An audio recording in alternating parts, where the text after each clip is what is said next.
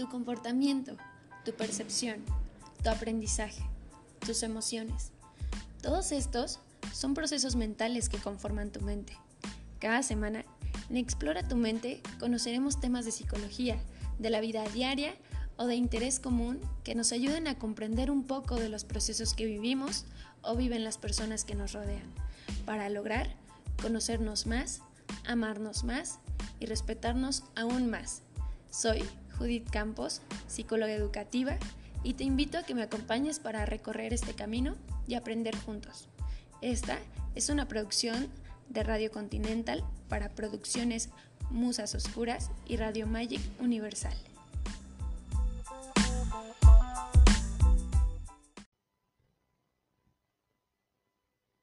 Hola a todos y a todas. Gracias por acompañarme en esta nueva emisión de Explora tu mente.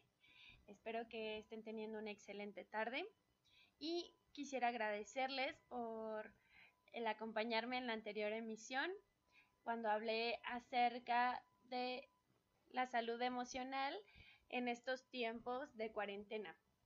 Espero que hayan seguido los tips que les di, que hayan sido un apapacho para su alma y pues estén mucho mejor. Bueno, dejando de lado este tema que la verdad ya no quiero hablar de ello por este momento, quiero que este sea un break para ustedes, para que se sientan más en paz, más tranquilos, dejemos de lado estos temas del coronavirus, de la pandemia, de la cuarentena, vamos a dejarlos a un lado y el día de hoy vamos a hablar acerca del síndrome del burnout o síndrome del quemado. Es un tipo de estrés laboral. Está asociado al agotamiento mental, emocional y físico causado por el trabajo.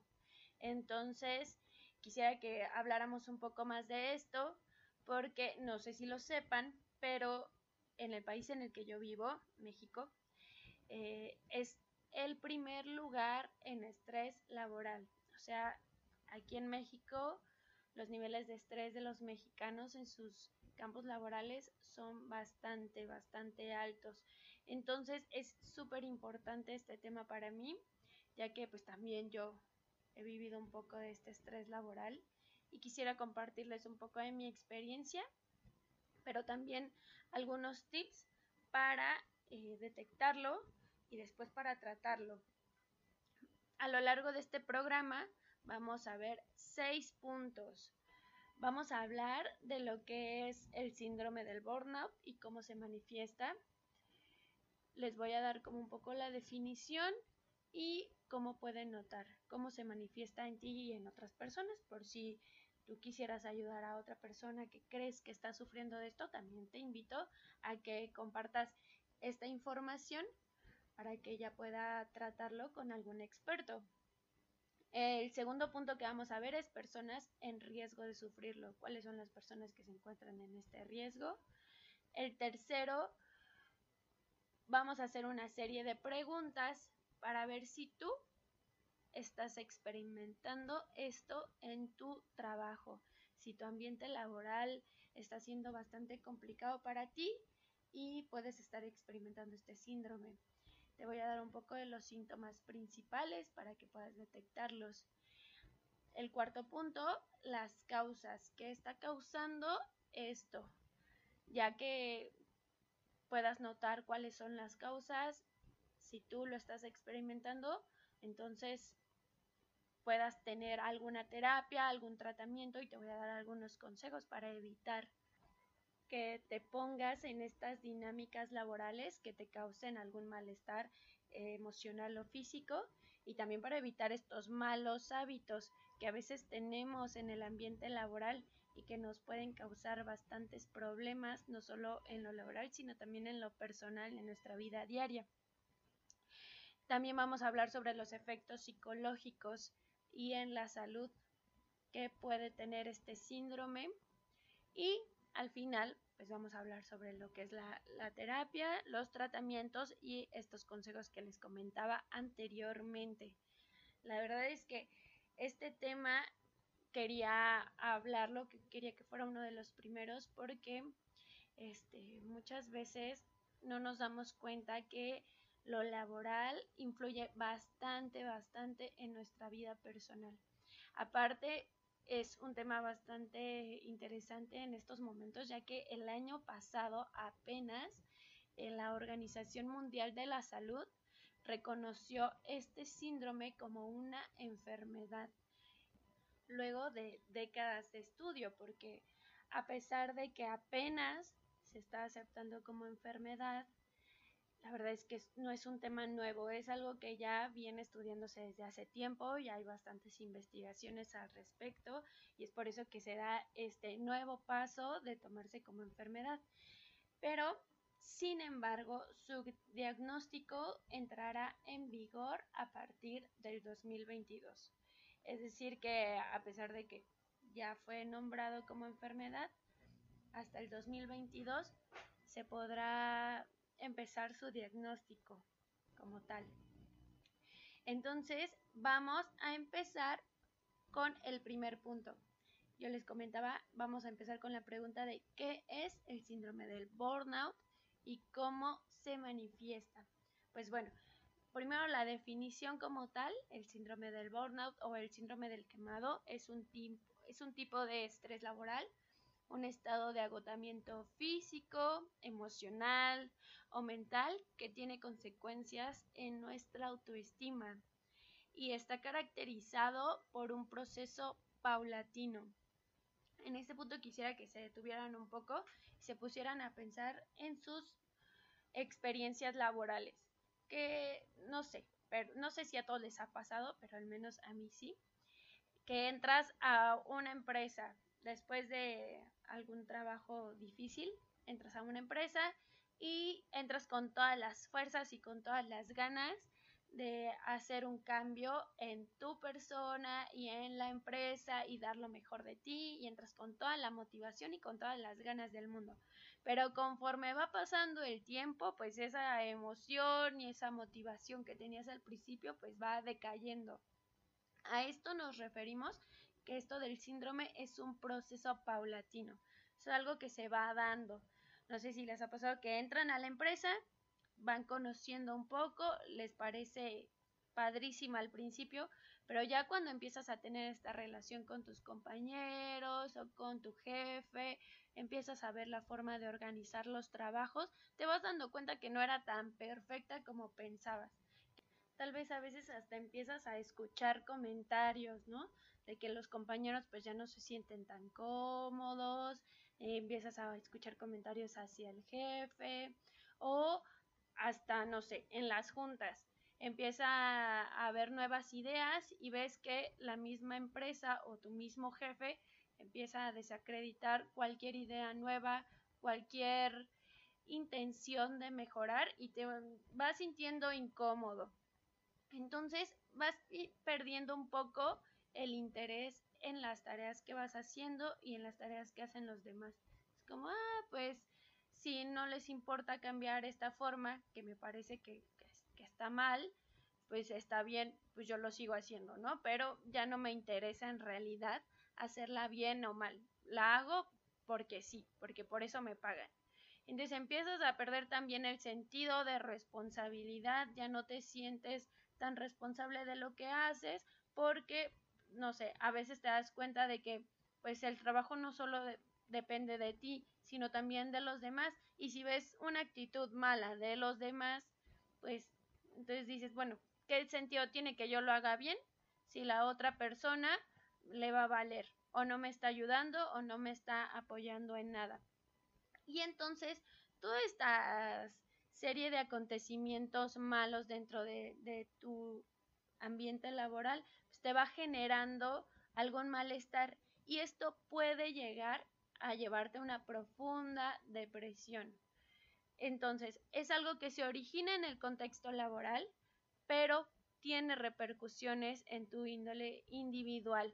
Te empiezas a sentir mal porque se pues, empiezas a pensar que estás siendo obsoleto o que te la pasas de malas. Entonces te empiezas a criticar a ti oye, ¿por qué me estará pasando esto? ¿Por qué estoy enojada todo el tiempo? ¿Por qué estoy triste todo el tiempo? Porque a veces, no sé, pero a mí me llegó a pasar de que mis compañeros me decían, oye, ¿por qué estás triste? ¿Por qué estás enojada todo el tiempo? ¿Qué te pasa? Y uno empieza a hacerse cosas en la cabeza de, oye, sí, ¿por qué?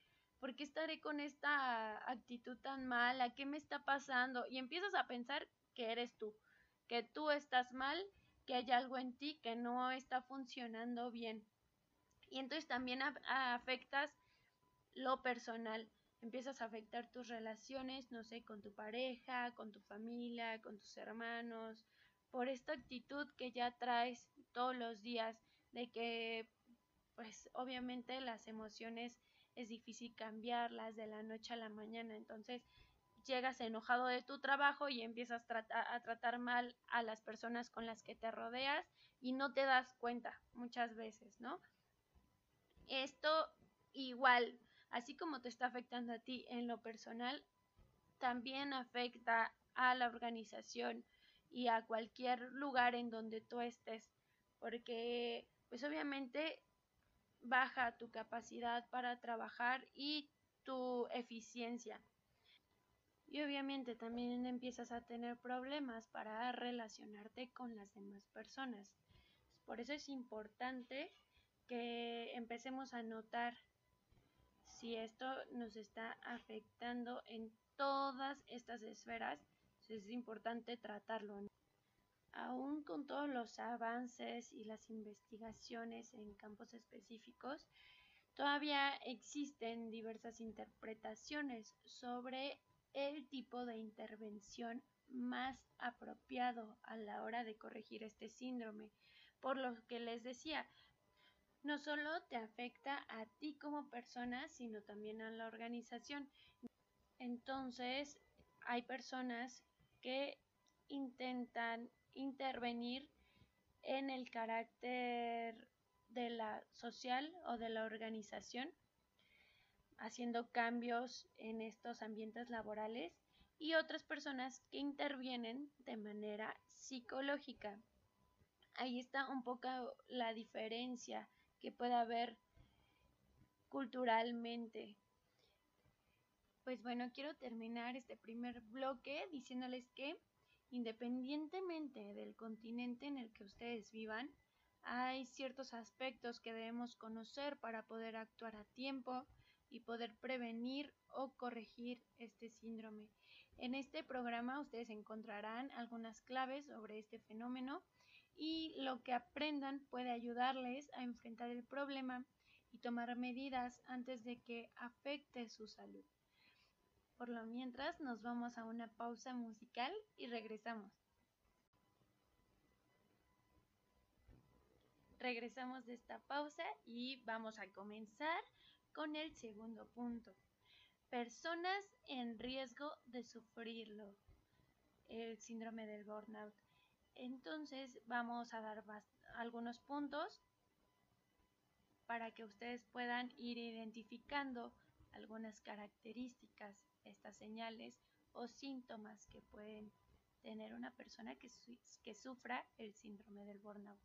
El primer punto es, se identifica tan fuertemente con el trabajo que le falta un equilibrio razonable entre su vida laboral y su vida personal. Bueno, en este punto hay que identificar si muchas veces le estamos dando más importancia a nuestro trabajo que a nuestra vida personal.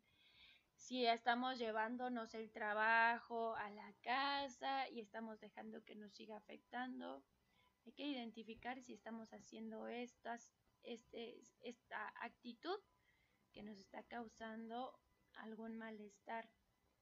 El siguiente punto es intenta ser todo para todos. Asumes tareas y funciones que no corresponden a tu cargo. También es esto que pasa mucho en los trabajos. Ustedes se cargan de cosas, asumen tareas, asumen funciones que muchas veces ni te corresponden.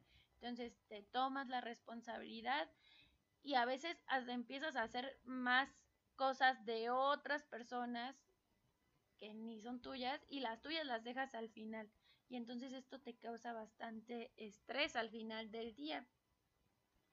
Otra cosa es trabaja en empleos relacionados con actividades laborales que vinculan al trabajador y sus servicios directamente con clientes.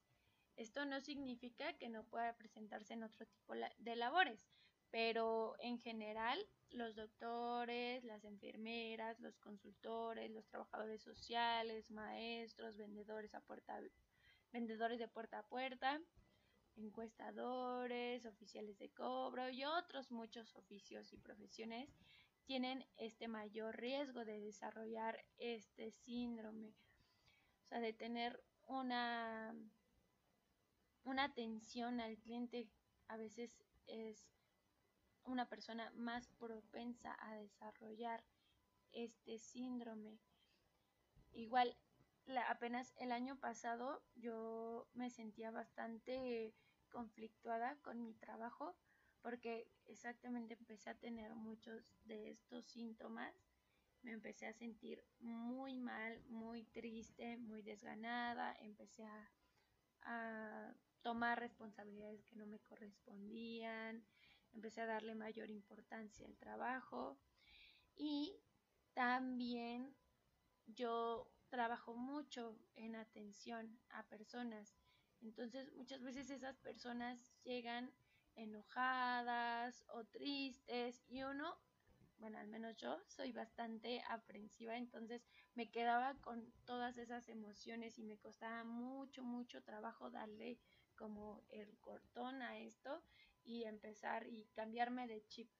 La verdad es que siempre me quedaba mucho con estas emociones y eso se me hacía súper complicado a lo largo del día porque no, no, no sé, yo apenas estoy trabajando con eso, pero es, es bien difícil como entender que esto pues no es personal. Si las personas llegan y te gritan y te dicen que tú estás mal o que tu trabajo está mal, pues hay que entender y no hay que tomárnoslo personal.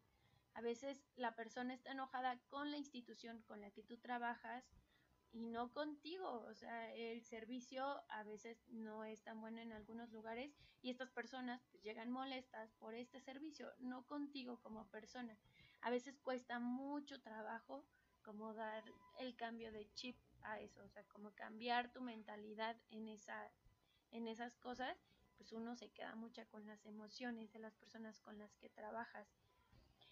Otro punto es que sientes que tienes poco o ningún control sobre tu trabajo, que a veces uno hace lo mejor que puede, pero no te das cuenta que no, no está, no, no tienes todo el control sobre ello y a veces te sientes frustrada quieres hacer cambios y no se te permite o tienes ideas de cómo hacer mejor las cosas y no se te toma en cuenta. Esto puede ser un, un motivo, o sea, puede ser una señal o un síntoma de que empieces a, a, empezar el síndrome del burnout. Mm, también otro punto es que tu trabajo es especialmente monótono y no tienes sobresaltos. Este, esto también era algo que me pasaba a mí porque yo trabajo mucho en la computadora. Entonces todo el tiempo estoy sentada en la computadora y hago el mismo trabajo todos los días. Lo único diferente pues es que pues obviamente las personas con las que yo trabajaba, los clientes que llegaban o ciudadanos con los que yo trabajaba llegaban con problemas diferentes. Pero aparte de eso, yo hacía, bueno, hago lo mismo todos los días. Entonces, mi trabajo es muy monótono y sí, a veces tengo sobresaltos, pero no, no es a diario. Entonces, pues sí, esto causa bastante estrés, porque pues todo el día estar pegada a la computadora y hacer lo mismo todos los días, a veces es muy, muy cansado mentalmente.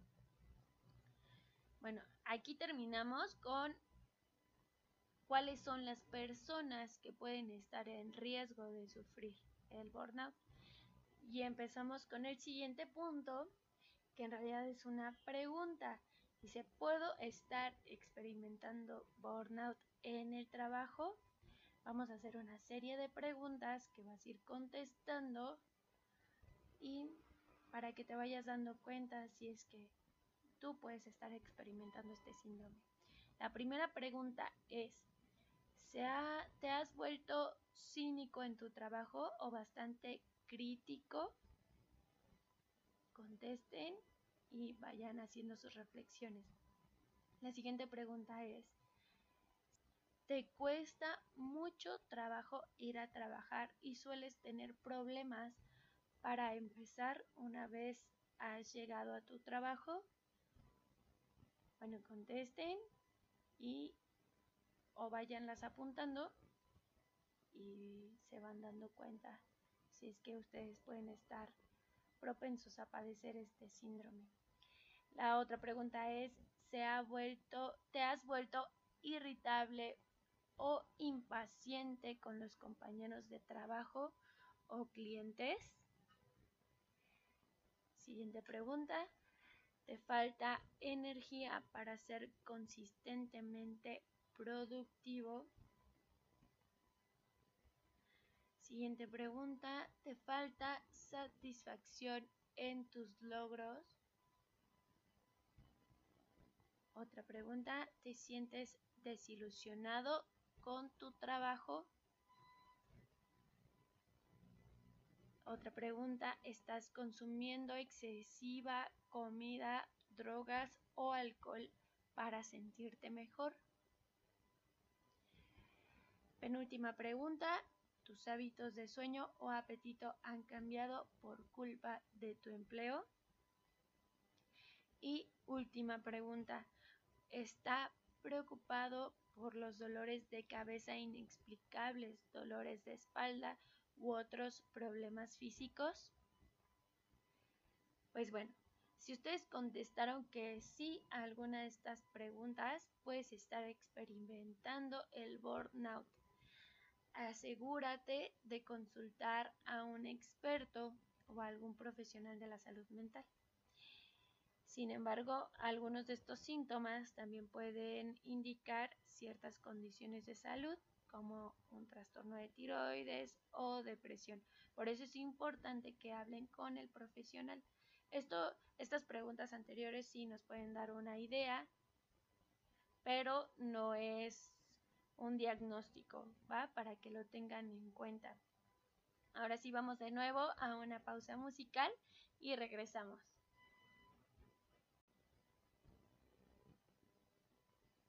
Pues bueno, ya regresamos de esta pausa musical y ahora vamos a hablar sobre los síntomas principales, los tres síntomas principales del síndrome del burnout. El primero es el agotamiento emocional. Un, un desgaste profesional lleva a que la persona que lo tiene tenga un agotamiento psíquico y fisiológico empieza a aparecer una pérdida de energía, te empiezas a sentir fatigado a nivel físico y psíquico y el agotamiento emocional se produce al tener que realizar unas funciones laborales diariamente y permanentemente con personas que empiezas a atender como objetos de trabajo. No sé si les ha pasado, pero este, yo por ejemplo empecé a sentir que pues como este ambiente laboral me estaba afectando bastante, pues no sé, como que no me daban ganas de hacer alguna relación con mis compañeros, entonces solamente los veía así como compañeros y ya. Entonces me costaba a veces mucho trabajo cuando yo tenía que pedir apoyo en algo, pues no lo hacía porque no tenía alguna relación con ellos y no me daba ni siquiera la oportunidad de hacerlo porque me sentía bastante agotada emocionalmente en bastantes sentidos. Otro síntoma es la despersonalización. Esto se manifiesta en actitudes negativas que empezamos a tener en relación con los usuarios o clientes empezamos a tener, a sentirnos irritables, a sentirnos más enojados y empezamos a perder esta motivación por completo. Por el endurecimiento de las relaciones podemos llegar a deshumanizarnos en este trato que tenemos con los otros. Otro de los síntomas es la falta de realización personal. Empezamos a ver disminuida nuestra autoestima personal, nos empezamos a, ser como más críticos de nosotros. Eh, como no estamos logrando alcanzar estas expectativas, alcanzar estas metas personales o laborales, nos empezamos a sentir como pues, un poco desvalorizados, no solamente por los demás, sino también por nosotros mismos. Y empezamos a, tener manifestaciones de estrés a nivel fisiológico, cognitivo y comportamental. Pues bueno, ahora vamos a hablar de las causas que me puede causar tener el síndrome del burnout. Pues bueno, esto puede ser el resultado de varios factores y puede presentarse normalmente cuando se dan condiciones tanto a nivel personal como organizacional. A nivel personal, ¿a qué me refiero? Pues a nuestra tolerancia, al estrés, a la frustración, etcétera. Y a las organizacionales, pues algunas deficiencias en la definición de los puestos, el ambiente laboral, el estilo de liderazgo de nuestros superiores, entre muchos otros. Pero las causas más comunes son las siguientes. La primera puede ser la falta de control. Esta incapacidad que puedes sentir de influir en las decisiones que afecten tu trabajo, como lo son los horarios, las misiones o la carga de trabajo que podría conducir a un agotamiento del trabajo. El siguiente punto es las expectativas laborales poco claras. Esta muchas veces pues, se repite, ¿no? Eh, si no estás seguro sobre el grado de autoridad que tienes o el de tu supervisor o sobre lo que los demás esperan de ti, pues es muy poco probable que te sientas cómodo en tu lugar de trabajo.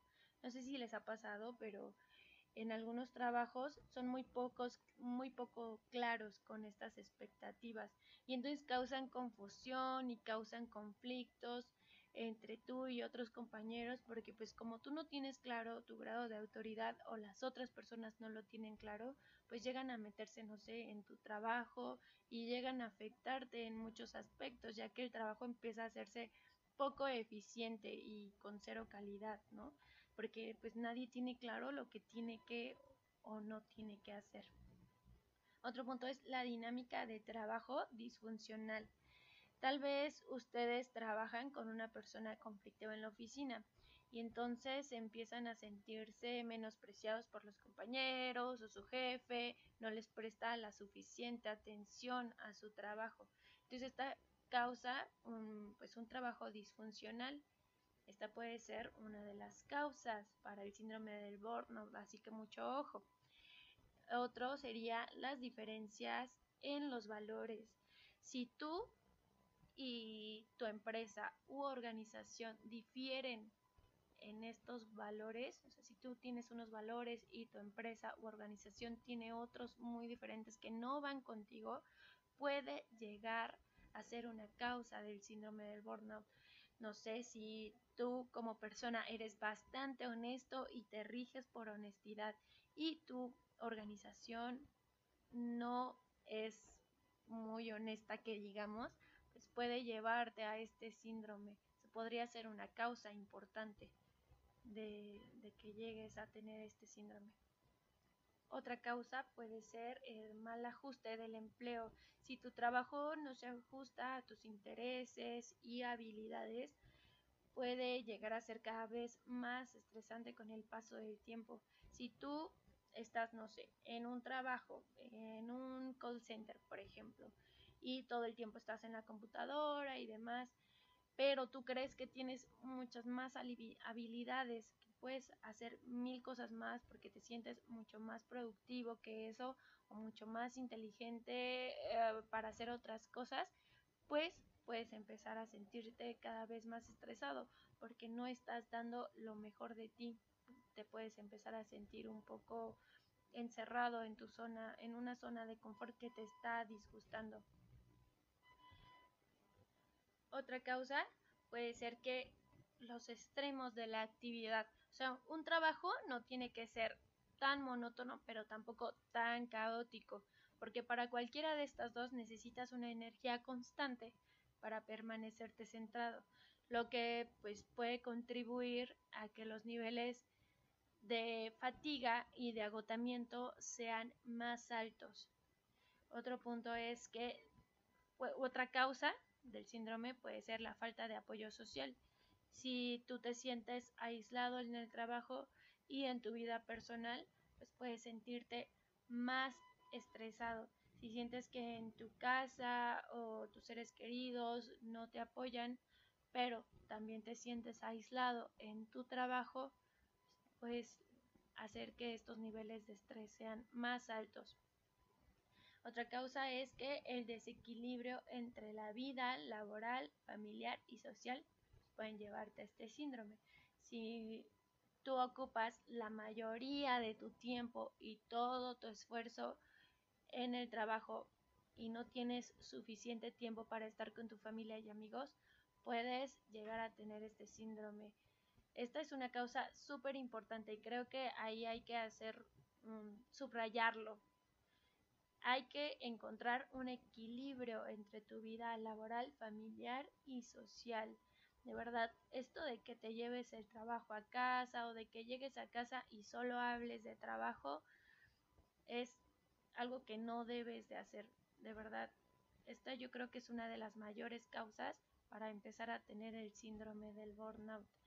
Porque si todo el tiempo estás en el trabajo y todavía llegas, no sé, de ocho días, de ocho horas laborales, tú las alargas a unas 12 o 13 horas laborales y todavía cuando llegas a casa sigues hablando de esto o sigues en el celular o sigues en la computadora, pues no hay algo que te desconecte de esta de estos malos hábitos que puedes tener en tu trabajo o de este ambiente tan tóxico que puedes tener en tu trabajo.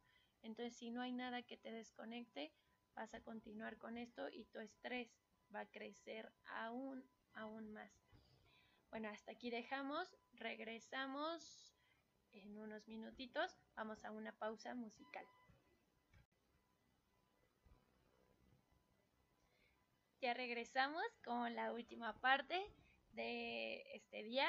Vamos a hablar sobre la terapia, el tratamiento y algunos consejos que te voy a dar si estás preocupado por el burnout en el trabajo y para que empieces a tomar medidas. Para empezar, hay que administrar los, los factores estresantes que contribuyen a este agotamiento del trabajo. Una vez que hayas identificado todo lo que está alimentando estos síntomas del burnout, puedes hacer un plan para resolver los problemas. A lo largo de este programa te he dado varias herramientas para que tú puedas ir identificando qué es lo que puede estar alimentando estos síntomas. Entonces, eso es un consejo importante. Segundo, evaluar tus opciones. Eh, empieza si tienes la posibilidad de discutir con tu supervisor, es importante que lo hagas con tu supervisor, con tu jefe directo o con la persona pues, a la que tú le rindas cuentas en el trabajo. Puedes discutir estas, estas preocupaciones, ábranse para hacerlo y tal vez puedan trabajar juntos para cambiar estas expectativas o llegar a compromisos y soluciones en conjunto. Esto es súper importante, tengan mucha comunicación. Si es que pueden hacerlo, háganlo, hablen con sus jefes sobre estas preocupaciones y sobre cómo se empiezan a sentir y cómo les está afectando de manera personal en lo laboral y en su vida social normal con su familia. Eh, ajuste de actitud.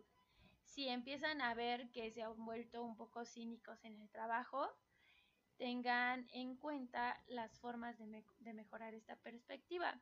Empiecen a descubrir los aspectos agradables de su puesto, vean el lado positivo, vean lo que les gusta y lo que no les gusta tanto. y empiecen a establecer relaciones positivas con los compañeros para poder tener mejores resultados. Si pueden, empiecen a tomar algún descanso corto durante el día, pasen tiempo fuera de la oficina y hagan las cosas que les gustan. Lo que hablábamos antes, empezar a tener este equilibrio entre lo personal y lo laboral. No hagan esto de quedarse horas y horas en el trabajo, porque de verdad llega un punto en el que ya ni siquiera están dando al 100 en su trabajo, ya no están siendo eficientes, ya no tienen la misma capacidad de respuesta a alguna resolución de conflictos. Entonces, no creo que sea necesario que estén 20.000 horas en el trabajo. De verdad, llega un punto en el que tu cerebro ya no te da para más. Entonces, estén el tiempo que tengan que estar en el trabajo, hagan lo que tengan que hacer, sus ocho horas laborales, o si, si tienen que quedarse un poquito más, háganlo, pero nunca en extremo. Nunca estén más tiempo en el trabajo que con sus familiares o con sus sus seres queridos o en su vida social, también busquen apoyo. En esta, pues obviamente quiero hacer énfasis, ¿no? Tienen que buscar un apoyo de un profesional. Si a lo largo de este programa notaste que tienes varios síntomas y que hay muchas causas que pueden generarte este síndrome, busquen un experto, hablen con algún psicólogo, con algún psicoterapeuta, para que pueda acompañarlos en este proceso y ustedes puedan tener una solución a estos conflictos. Siguiente, evalúen sus intereses, habilidades y pasiones. Una evaluación honesta puede ayudarles a decidir si deben considerar un trabajo alternativo, como por ejemplo uno que es menos exigente o que mejor se ajuste a sus intereses y valores fundamentales. Si tienen la posibilidad de hacer esto, de verdad se los recomiendo. Si tienen la posibilidad de cambiar de trabajo y de hacer algo que de verdad les guste, pues esto puede ayudar muchísimo a que no lleguen a tener este síndrome.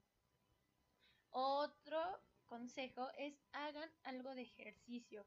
La verdad es que la actividad física regula como caminar o andar en bicicleta, pueden ayudarles a lidiar mejor con este estrés y también puedes ayudarles a desconectar fuera del trabajo y dedicarse a otra cosa. Si no les gusta el ejercicio, pues no sé, hagan este algo que les guste dibujar, este cantar, bailar, tengan un hobby, algo que los haga desconectarse por completo del trabajo y que los haga sacar esa, ese estrés que tengan.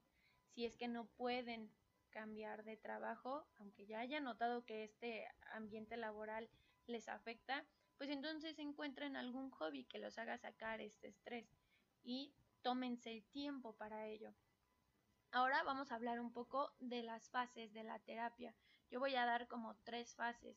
La primera fase de un tratamiento de burnout tiene por objetivo el enseñarte a conocer y entender mejor tu situación actual vas a, empezar a conocer si lo que tienes de verdad te está afectando, si este ambiente laboral te está haciendo tener problemas en lo personal, vas a empezar a entenderlo en esta primera fase. En la segunda fase de un tratamiento de burnout es cuando nos ocupamos firmemente del problema en sí, así como de la solución.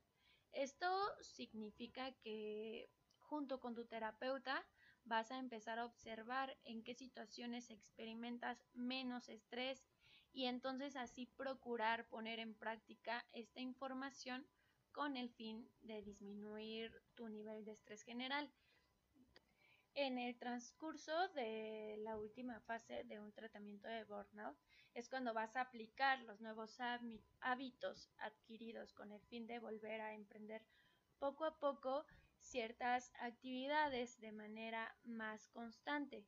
Es importante que lo hagas de forma progresiva, sin prisa y con el objetivo de limitar los riesgos de recaída. En resumen, lo recomendable es mantener una mente abierta, mientras consideras las opciones y si piensas que estás sufriendo este síndrome, intenta solucionarlo lo antes posible. Bueno, pues el día de hoy esto es todo. Espero que les hayan apoyado muchísimo los consejos y hayan disfrutado de este tiempo conmigo, así como yo lo disfruté. Y me voy con una frase que encontré que dice así, la mayor arma contra el estrés es nuestra habilidad para elegir un pensamiento sobre otro. Y bueno, con esto me despido, esperando poder que me puedan escuchar en la, en la próxima edición de este su programa Explora tu mente. Hasta la próxima.